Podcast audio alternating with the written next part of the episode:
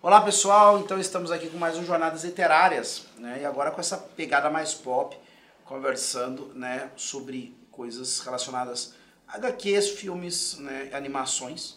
E hoje vamos falar um pouco sobre essa animação tão famosa do estúdio Ghibli, que também é outro, né, alguns falam Ghibli, outros falam Ghibli. Ah, é, isso eu não sei. Outros falam Ghibli, assim vai, né?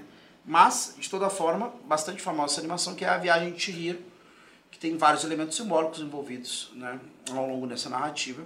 Vários deles nos intrigam, especialmente porque vem de um contexto né, nipônico oriental que não é o nosso. Né? Um dos locais que é um pano de fundo dentro da história, por exemplo, é a coisa dos banhos públicos. Né? Aham. São os onsen japoneses que nós não temos esse costume aqui no Brasil. Existia esse costume, por exemplo, na Roma Antiga, existia, por exemplo, na Turquia, em outros lugares, que é o, o lugar de banho como um local de convivência. né? Parece muito louco, parece até que a coisa descamba na nossa cabeça, a gente já pensa em sacanagem, né? Aham. um lugar onde todo mundo vai lá tomar banho, Normal. mas não era assim que funcionava. Havia horários para as pessoas, né, homens irem, outros ambientes era só para mulheres, e dificilmente descambava para esse tipo de coisa, e era realmente. Às vezes o cara ia encontrar um amigo num café, num parque, bom, o pessoal marcado, tipo, ah, vamos se encontrar no banho tal, e ali às vezes inclusive até tinha reuniões, resolviam problemas, ou mesmo batiam um papo. Os banhos romanos podiam inclusive é, ter bibliotecas, locais de refeição e assim por diante. Então, Nossa. e ainda hoje no Japão existem os banhos públicos, né? Então as pessoas vão lá e realmente tomam banhos em grandes, né? Deixa eu pensar, em grandes ufuros, não dá pra dizer isso, mas locais de banho, tipo piscinas, banheiras, né? E de todas as idades, claro, dividido homem e mulher, certo? E o pessoal tem essa cultura. Então, vários elementos ali para nós são um pouco estranhos, né? Outros a gente pode deduzir em algum grau. Ninguém aqui é especialista em cultura japonesa, né? Já dá para arrancar Sim. e dizer isso. Então nós vamos tentar É, a falar um nossa análise pouquinho. não vai pegar muito por esse lado aí, né? Exato. Até porque tem, tem muita coisa ocidental na história, né? Exato. Inclusive bastante crítica até. Aham, Tem um lado bastante crítico da, da cultura ocidental enquanto influenciando no, a cultura japonesa, né? exato. Que a gente vê de fora ali, mas é bem visível e tal. Uhum. Ah, e esse, essa questão aí é bastante prevalente aí em várias obras japonesas também, né? Uhum. Pode pensar aí e tal. Pode continuar a tua exposição. Não, então, por mim, grande parte é, era isso que eu havia para comentar dentro do começo da nossa conversa sobre a Viagem de Chihiro. Eu falo muito brevemente sobre a experiência que eu tive quando eu vi. Eu fiquei muito bem impressionado. Tem três desenhos que eu já vi, três animações que eu já vi do, do estúdio Ghibli, né? Que é a Viagem de Chihiro, Uhum. Ponyo e o Castelo Animado, né? Castelo Animado, diga-se de passagem, baseado num romance inglês, né? Então, não numa história original, originalmente nipônica e assim por diante. Uhum. E eu gostei muito, achei muito interessante. Apesar que tem coisas que pra mim não ficaram claras, assim, né? Elementos simbólicos. Meio Ah, sim, sim, sim. Eu não sei se tudo teria, né? Também a gente tem esse vício de querer que tudo tenha um significado simbólico, né? Não, não, de Mas- fato, de fato não é, não é bom, né? Não é bom, em primeiro lugar, isso até é uma, uma dica que a gente pode dar para quando vai assistir o filme pela primeira vez, não é bom ficar catando, né? Uhum. E entrar só assim, não, qual é o arquétipo que eu vou achar nesse filme? Às vezes nem tem, às vezes é uma coisa confusa, né? até porque a gente está tratando de, de, de produtos pop, né? de cultura pop aqui, ou industrial também pode se chamar. Então os caras não têm muita noção também, né? Geralmente os produtores ali, roteiristas, eles sabem alguma coisa, colocam ali no meio, mas não sabem bem o que estão fazendo, muitas vezes, às vezes sabem, né? Como no caso do Nolan, que a gente tra- tratou ali do Batman, ele tinha uma noção bastante decente, a meu ver, né? Que eu, pelo, que eu, pelo que eu posso analisar e tal. Mas não é bom ficar catando, né? Questão simbólica só por, por achar, né? Ah, esse sapo aqui deve significar alguma coisa muito profunda, né? A história não, não, não, é, não é muito bom. E outra, e outra coisa que, como a gente falou que é uma obra japonesa, muitas vezes a gente não conhece o símbolo que ele está usando ou uma referência religiosa que está ali, né? Tem muita referência religiosa, inclusive, nesse, nesse filme, que a gente não vai saber captar, a não ser que vá ler mais profundamente, que é uma coisa que eu não... Desculpa, que eu não fiz ainda, né? Então, não, a gente vai analisar mais do nosso ponto de vista ocidental mesmo, né? Então, Perfeito. Então, a história começa, eu te podia fazer uma descrição bre- breve de como é que se dá essa história, aham, do seu começo até o ponto crítico, né? Há um ponto de crise, sim, sim. né? que a gente percebe, particularmente quando se atravessa. Há um, um claro um, elemento de a travessia de portal de um plano para o outro. Com certeza, bem, Né? bem, bem claro, bem claro. aham. Então a gente poderia partir daí para falar um pouco sobre. É, o que acontece é que né, a história começa com a, a Shihiro e a família deles num carro, né? E aí a gente. Família que é os pais. Só os dois É, pais. É ela e os pais. Exatamente, ela é filha única, né? Fica claro ali. Ah, e eles estão se mudando, né? Então já começa com esse, com esse aspecto de mudança, né? Tá acontecendo uma mudança, tu vê que ela tá ali claramente desconfortável com tudo aquilo, ela tem uma mensagem da amiguinha ali, não sei o que, né? E aí o que acontece é que eles não sabem muito bem onde é que é a casa, eles veem de longe assim a casa, ah, acho que é aquela lá e tal, daí começam a seguir um caminho ali, se veem numa meio que bifurcação que vai para dar para dentro do mato, né? E ali a gente já vê um elemento do, do que define os personagens dos pais, né? Que daí a mãe diz, ah, acho que é melhor não ir por esse caminho, que é um caminho de pedra com umas casinhas ali que é da religião japonesa lá do shintoísmo e tal, né? Que ela até explica, a mãe explica ali que é oferendas para os deuses e tal.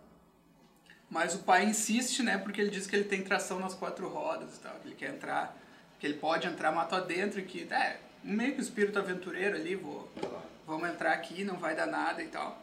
E aí eles entram nesse matagal adentro, achando que vão cortar caminho e acabam, né, na frente de uma espécie de portal, né, que a gente estava falando que tem claramente essa essa ideia de uma transposição para um outro mundo, né?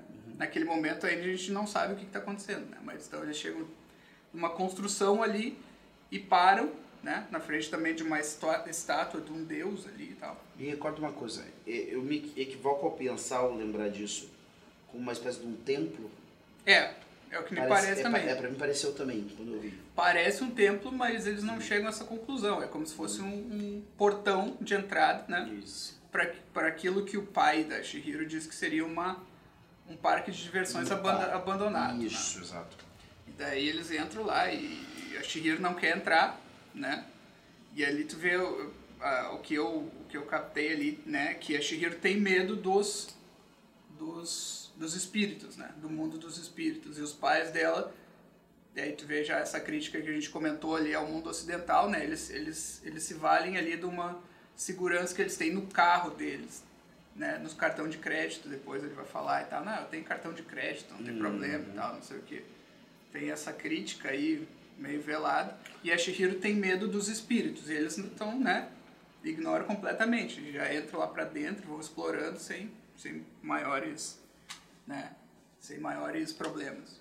É para abordar uma coisa, eu achei interessante isso que o Mário falou, a questão de termos um, um, um estereótipo acerca de um comportamento ocidentalizado em algum grau, também o ocidental, principalmente o americano, né, estereotipado naquela atitude, ah, tem um carro, tem quatro rodas, tem um cartão. É, tem um, uma obra, um romance do. Na verdade, é, podemos chamar de romance, eu acho que não, não tem grande problema. Mas é uma obra, praticamente uma comédia do Oscar Wilde, que é o Fantasma dos Canterville. Ah, né? sim, sim, sim. Pra quem não conhece, é na verdade uma família, um embaixador, se eu não me engano, americano, que vai se instalar numa casa na Irlanda, acho que é isso, né, ou na Inglaterra, mas é um lugar né, mal assombrado. Aham. E aí esse fantasma começa a tentar assombrar essa família, só que eles são americanos. Eles não dão a mínima pro fantasma. E aí começa, inclusive, a pegar no pé do fantasma. Aí tem os filhinhos mais novos, começa a pregar peças no fantasma. Aí tem uma hora que o fantasma fica na pior, né? Ele tá sentado assim num, numa escadaria mega deprê, assim, pô, né? Os caras. Aí a filha do cara, filha da família, essa tem um pouco mais de sensibilidade, senta com o fantasma pra conversar. E aí ele abre o coração, e aí o pessoal tenta ajudar ele. Mas é um pouco esse estereótipo de que o americano ou ocidental, mas eu acredito porque o japonês, a figura do americano é muito forte como o ocidental. Sim, sim. Esse ser que né, pa- patrola as coisas, passa por cima de espiritualidade, de religião, É, é de o lugar materialismo, né? É, é, um- é uma, é uma segurança psicológica do materialismo que eles tentam passar. Eu me lembro que eu li esse conto aí, eu não me lembrava de- dos detalhes, né, e tal. Mas é bastante interessante tu ver ali que tinha uma crítica, né, do, que os americanos estavam ganhando proeminência na época do Exato. Oscar Wilde ali e ele tá meio bravo com aquilo, né? É uma crítica bem, bem ferrenha. e E não é nenhum absurdo, né? Pensarmos o que, né? Muitas das grandes ah, propriedades senhoriais da Inglaterra foram salvas por fortunas americanas, Ah, né? sim, sim, sim. Então, o próprio Winston Churchill, que é o maior estadista inglês do século XX, com certeza, é filho de uma americana, né? Uhum. Então, Mas é interessante que isso já é uma, uma crítica do ocidental, do inglês em relação ao americano. É. Então é. imagina o japonês tendo contato com o americano, Uhum, né? Ser direto, né? Uma cultura com, com, com, que há de mais materialista do Ah, e ocidente. foi, né? foi no, no posterior de uma guerra traumática, né? Exato. Então, e aí eles foram invadidos, digamos, Uhum. pela, pelos valores ocidentais e pela, né, etc. Capitalismo, etc. Mas enfim, né? Então eles entram lá, começam a explorar o suposto parque, o suposto parque né, de diversões abandonado e tal. E acontece que eles chegam numa. Eles começam a sentir cheiro de comida, né? Então aí continua o tema do materialismo, de um certo. Né, certa gula, né? Pecado capital da gula, tu nota ali. E eles já vão chegando e sentando e começam a comer a comida, né? E aí entra um tema que é bastante. ah, Não sei se eu vou conseguir me lembrar de um, de um exemplo agora, mas é um tema que é bastante, talvez tu te lembre, que é essa- coisa de que tu não pode comer a comida dos deuses, né? Sim. E aquilo lá são a comida dos espíritos, né? Uhum. E eles começam a comer, e aí que vem a história do, nah, não tem problema, que não tinha ninguém atendendo, né? Eles Uhum. só vão comendo ali, ah, a gente tem cartão de crédito, qualquer coisa e tal, eles vão comendo.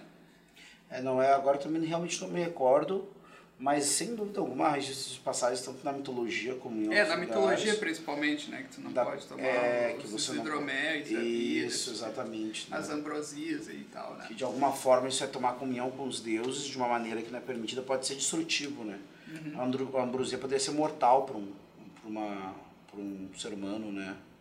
É, exatamente. Então, ele é, é, é uma, é uma usurpação de, um- por um mero humano de uma prerrogativa dos deuses, né? Então, é Exato. como tá tentando de fazer um deus, né? Então, é, pode parecer uma cena prosaica para quem tá, assistiu o filme e vê, ah, não, é uma besteira ali, eles estão estão comendo, mas existe uma certa gravidade por trás daquilo que às vezes passa despercebido, porque é uma cena até meio, né, cômica, né? Se for Ela é ver. cômica, é exato, eles comem com uma voracidade assim. Exato, é, é aquele negócio- Vulgar, né? Propriamente. É vulgar e é dentro daquela comicidade tipicamente japonesa, né, e tal, de Isso. que boca gigante, vai botando um monte de Claro. comida pra dentro e tal.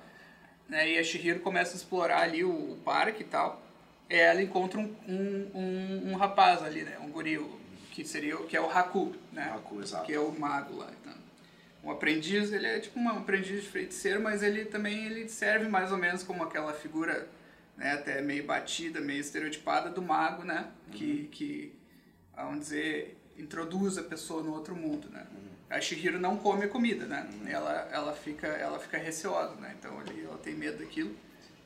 E aí ele fica apavorado que ela vive- que tinha uma humana ali, né? E diz que ela tem que ir embora e tal, antes que o sol se ponha, né? Aquele tipo de regra que tem no mundo, né? Normalmente tem umas regras meio arbitrárias no mundo dos espíritos e tal. Ah, e aí ela vai e começa a voltar, mas aí tu já vê que já é tarde demais, porque o sol tá se pondo, né, e tal.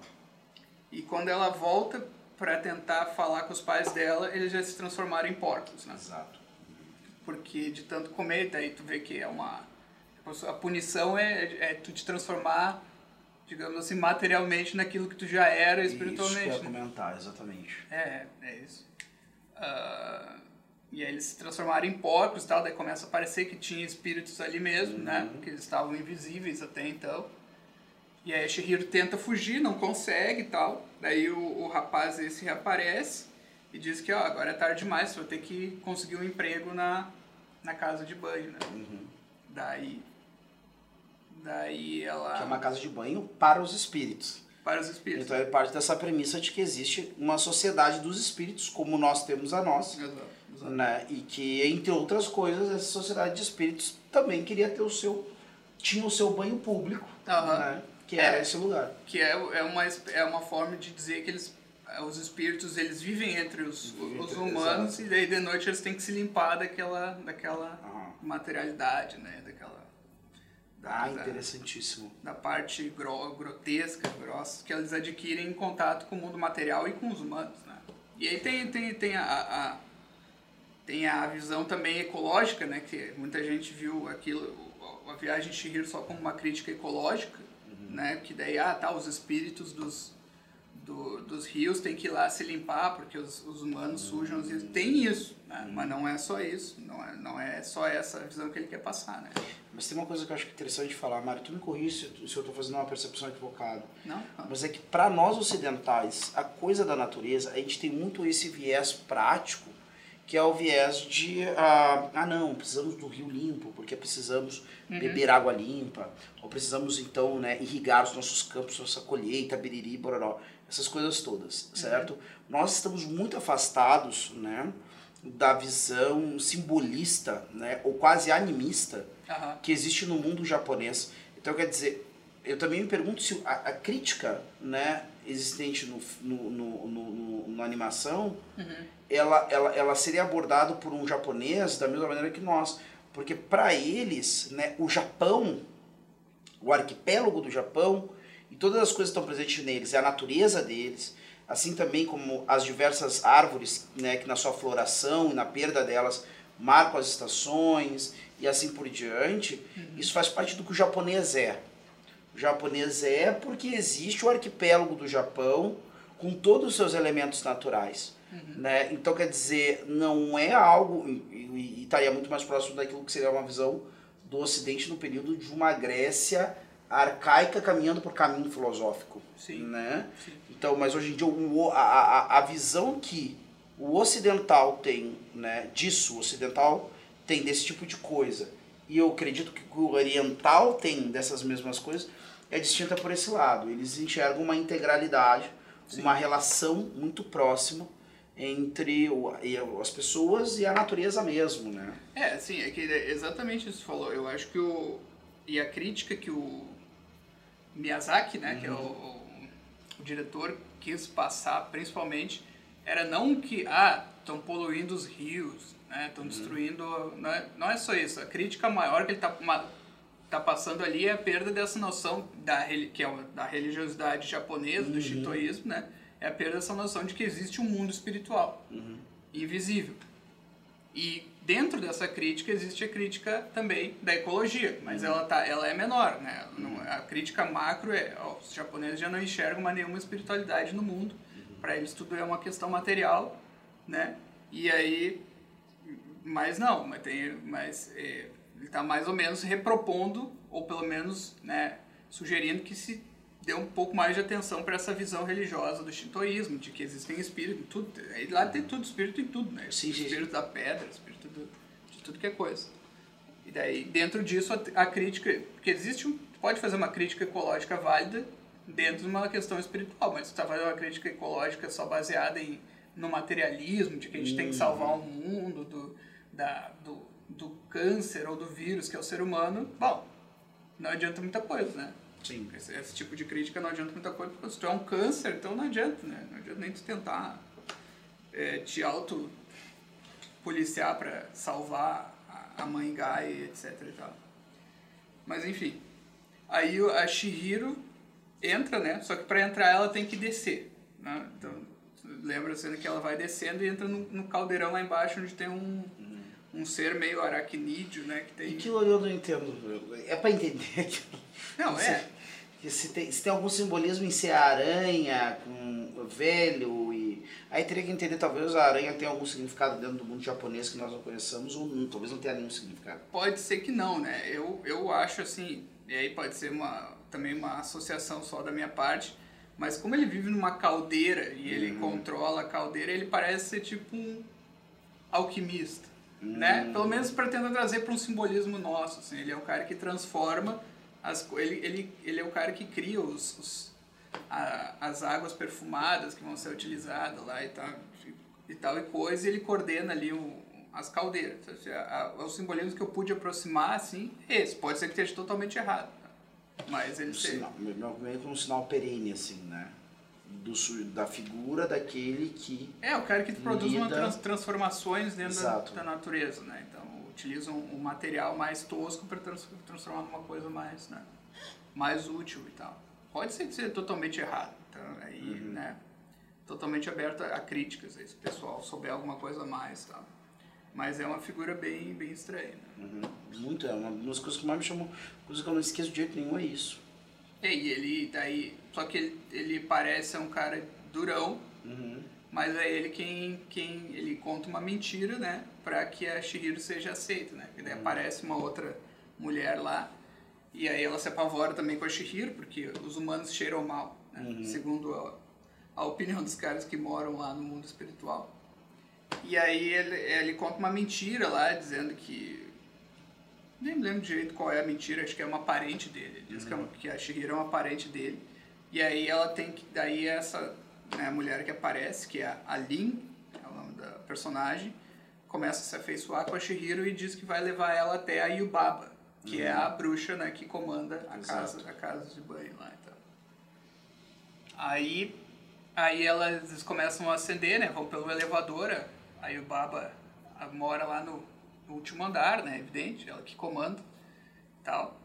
Aí ela chega lá, é uma mulher bastante, bastante, Peculiar, né? é, exatamente, Tem um cabeção. bizarra, ca- cabeça gigante e É, tal. e nariz enorme. É, um- uma, ela tem várias, né, vê que ela é afeiçoada à riqueza e tal, ela tem vários, né, anéis e colares e não sei o que. E aí teve gente que chamou a atenção de que toda, que a arquitetura do quarto dela é todo, é, praticamente ocidental, né? Ah, Então ela poderia ser também uma crítica, né? que ela como é a vilã, se bem que ela é uma vilã da história ao modelo japonês, ou seja, ela não é totalmente má nem totalmente boa, né? Ela é, é, é um vilão ambivalente, né? Depois a gente vai ver por quê. E aí, daí ela, a Shihiro chega lá, e aí a, a dica que ela tinha é que ela deveria chegar e insistir peremptoriamente que ela queria um emprego, porque a única maneira dela subsistir ali naquele mundo era começar a trabalhar, né? E aí já vê um, tu já vê ali um, um aspecto de, de que, né? A Shihiro era meio mimada, né? Tu vê desde o começo ali da história e tal. Então é ali que já começa a- o amadurecimento dela que ela tem que começar a trabalhar, né? Então, embora ela seja uma criança, né? então para nós hoje em dia pode ser até, né, para quem tem sensibilidade mais moderna isso pode ser. Mas ela tem que trabalhar ali com 12, 11 anos que ela tem, né? A forma dela ex- existir naquele mundo é trabalhando e tal. Ela começa a pedir o trabalho e tal. E, enfim, acontece umas coisas meio bizarras ali. Aparece o filho da, da Yubaba, que é, o, Isso que é um também, bebê gigante. Um bebê gigante, exatamente. Muito maior que ela, é um troço bizarro. Ele não aparece ainda naquela parte, mas ele vai aparecer depois. Ele aparece fora, da, ele tá fora da, da cena, né? Vamos dizer assim. E aí, como o bebê começou em- é, a, a, a, a causar problemas ali pra Yubaba, ela, a, e a Shihiro continua insistindo que ela quer o emprego e tal. É, a Yubaba, né, dá, uma, dá o contrato, ela tem que assinar, né, o contrato. E aí o que acontece é que a Yubaba volta, né, e ela muda o nome da Shihiro, né, ela, ela rouba o nome da Shihiro, na verdade. Ela diz, ah, eu vou ficar com o teu nome agora, teu nome é Sen, né. Até o nome do, do, do, do, do, do filme é Sen Toshihiro, né? Kamika alguma coisa lá, quem quiser procura lá. Que, quer dizer assim, Sen, é, de Sen para Shihiro, alguma coisa assim, né? Porque mudou o nome dela, é, escondida pelos deuses, uma coisa assim. É um nome bem estranho, ninguém entende muito bem o que, que é. Mas tem essa questão do nome, né? Ela perde o nome dela e ganha um novo nome lá. Mas, ah, e aí depois a gente vai ver que ela não pode esquecer o nome dela se ela quiser sair de lá, né? Aí tem essa questão do nome relacionado com a essência da própria pessoa e tal. Claro, né? muito recorrente, isso aí é bastante recorrente mesmo. Exatamente, e aí tem o esquecimento da palavra, né? Esquecer uma palavra importante equivale a esquecer a coisa mais importante que tu tem que fazer e tal, a tua tarefa e tal. E aí tem isso, daí tu vê que a Yubaba também ela é essa força dispersante, né? Ou seja, ela suga toda a energia da pessoa, mas ela ela suga a essência, aliás, e utiliza a pessoa só para trabalhar, assim, né? Só como se fosse um instrumento ali dentro da casa de banho dela e tal. Mas acho que a gente pode continuar daí no próximo episódio aí, né, essa, essa, essa análise, aí. Então, né, ficamos por aqui, né, continuaremos depois no nosso próximo episódio sobre essa conversa sobre viagem de Shihiro. Eu já estou vendo aqui coisas interessantes até sobre essa questão do nome, né, que é algo bem importante refletir um pouco, talvez, quem sabe, sobre o que é significado do nome no Japão também, que Aham. é essas coisas vão mudando lá, especialmente né, nos últimos 200 anos. isso mudou de maneira significativa. Nós ficamos por aqui e esperamos você para o nosso próximo encontro no Jornadas Literárias sobre a viagem de Chihiro. Até lá.